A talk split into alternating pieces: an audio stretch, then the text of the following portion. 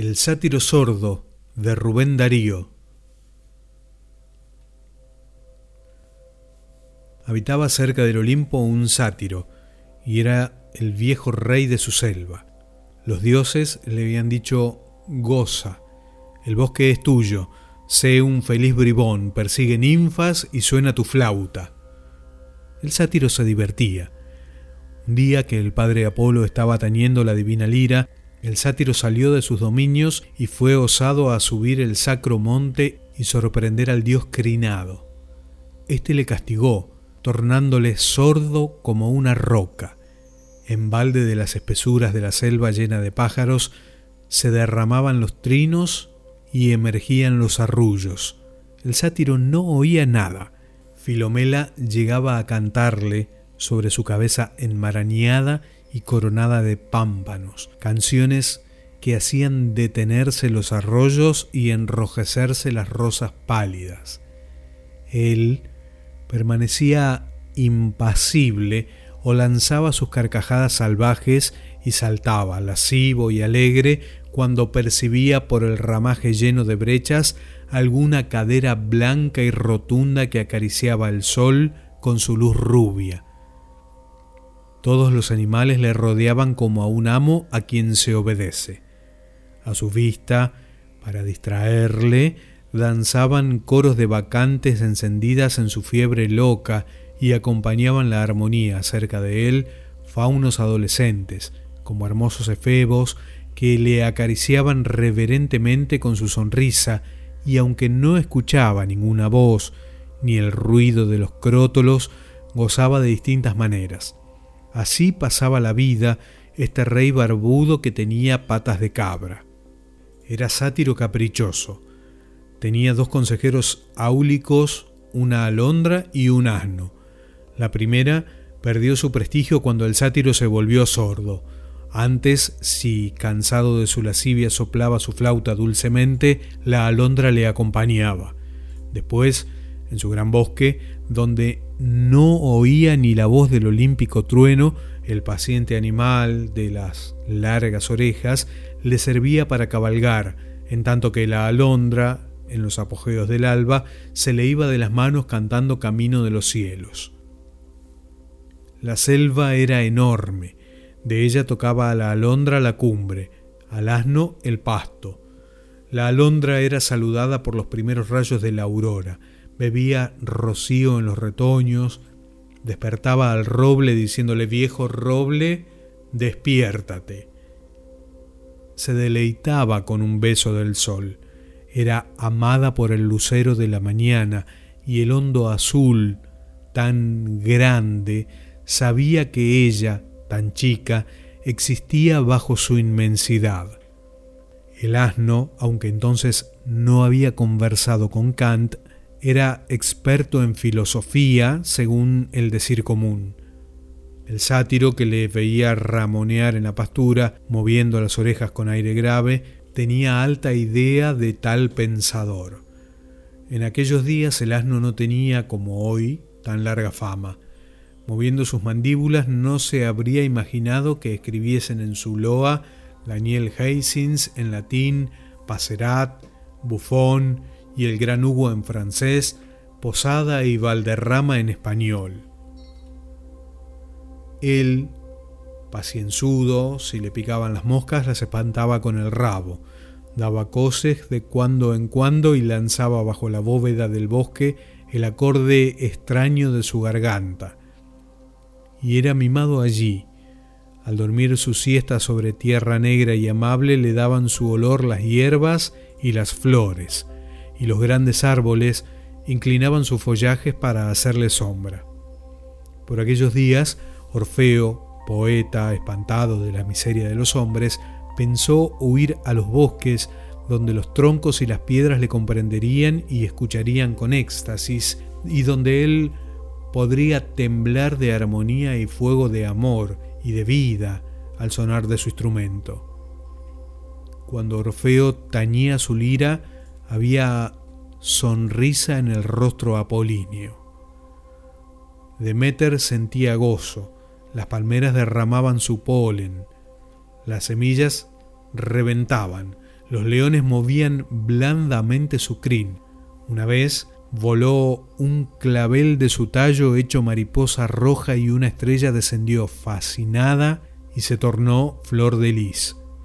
¿Qué selva mejor que la del sátiro, a quien él encantaría, donde sería tenido como un semidios, selva toda alegría y danza, belleza y lujuria, donde ninfas y vacantes eran siempre acariciadas y siempre vírgenes, donde había uvas y rosas y ruido de cistros, y donde el rey caprípedo bailaba delante de sus faunos beodos y haciendo gestos como sileno. Fue con su corona de laurel, su lira, su frente de poeta orgulloso, erguido y radiante. Llegó hasta donde estaba el sátiro, velludo y montaraz, y para pedirle hospitalidad cantó. Cantó del gran Jové, de Eros y de Afrodita, de los centauros gallardos y de las vacantes ardientes. Cantó la copa de Dionisio y el tirso que hiere el aire alegre. Y a Pan emperador de las montañas, soberano de bosques, dios sátiro que también sabía cantar. Cantó de las intimidades del aire y de la tierra, gran madre.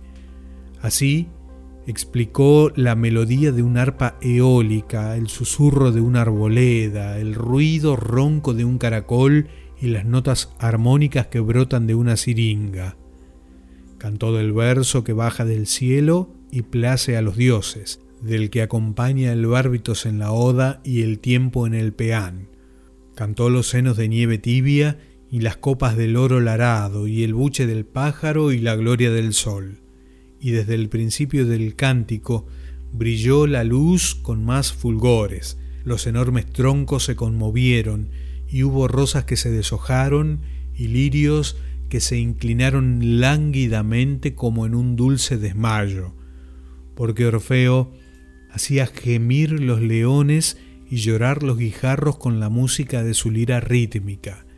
Las vacantes más furiosas habían callado y le oían como en un sueño. Una naya de virgen a quien ni una sola mirada del sátiro había profanado, se acercó tímida al cantor y le dijo, Yo te amo. Filomela había volado a posarse en la lira como la paloma anacreóntica. No hubo más eco que la voz de Orfeo. Naturaleza sentía el himno. Venus, que pasaba por las cercanías, preguntó de lejos con su divina voz, ¿Está aquí, acaso, Apolo? Y en toda aquella inmensidad de maravillosa armonía, el único que no oía nada era el sátiro sordo. Cuando el poeta concluyó, dijo a éste, ¿Os place mi canto? Si es así, me quedaré con vos en la selva. El sátiro dirigió una mirada a sus dos consejeros. Era preciso que ellos resolviesen lo que no podía comprender él. Aquella mirada pedía una opinión. Señor, dijo la alondra, esforzándose en producir la voz más fuerte de su buche, quédese quien así ha cantado con nosotros. He aquí que su lira es bella y potente, te ha ofrecido la grandeza y la luz rara que hoy has visto en tu selva, te ha dado su armonía, Señor, yo sé de estas cosas. Cuando viene el alba desnuda y se despierta el mundo, yo me remonto a los profundos cielos y vierto desde la altura las perlas invisibles de mis trinos. Y entre las claridades matutinas mi melodía inunda el aire y es el regocijo del espacio. Pues yo te digo que Orfeo ha cantado bien y es un elegido de los dioses. Su música embriagó el bosque entero. Las águilas se han acercado a revolar sobre nuestras cabezas. Los arbustos floridos han agitado suavemente sus incensarios misteriosos. Las abejas han dejado sus celdillas para venir a escuchar. En cuanto a mí, oh Señor, si yo estuviese en lugar tuyo le daría mi guirnalda de pámpanos y mi tirso.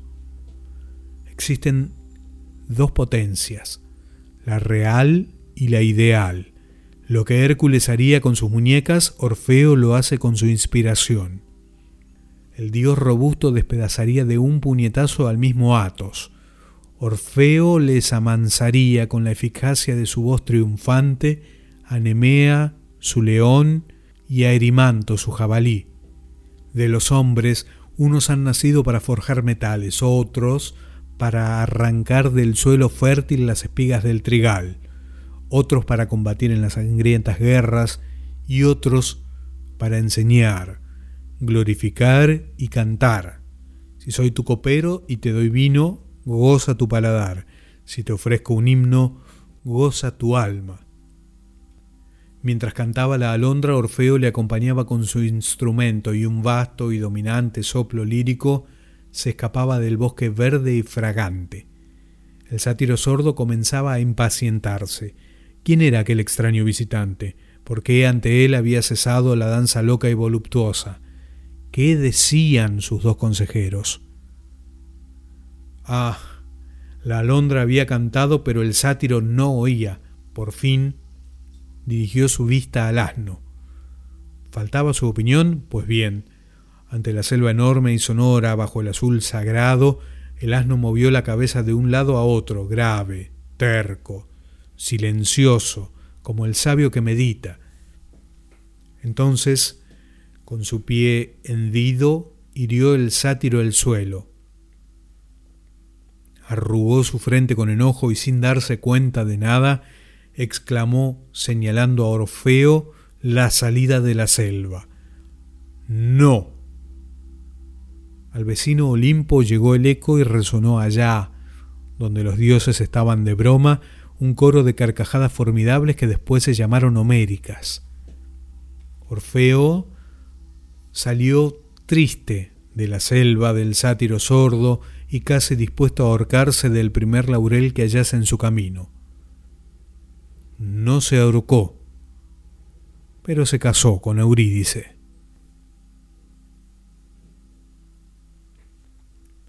Del libro Azul de Rubén Darío, El sátiro sordo.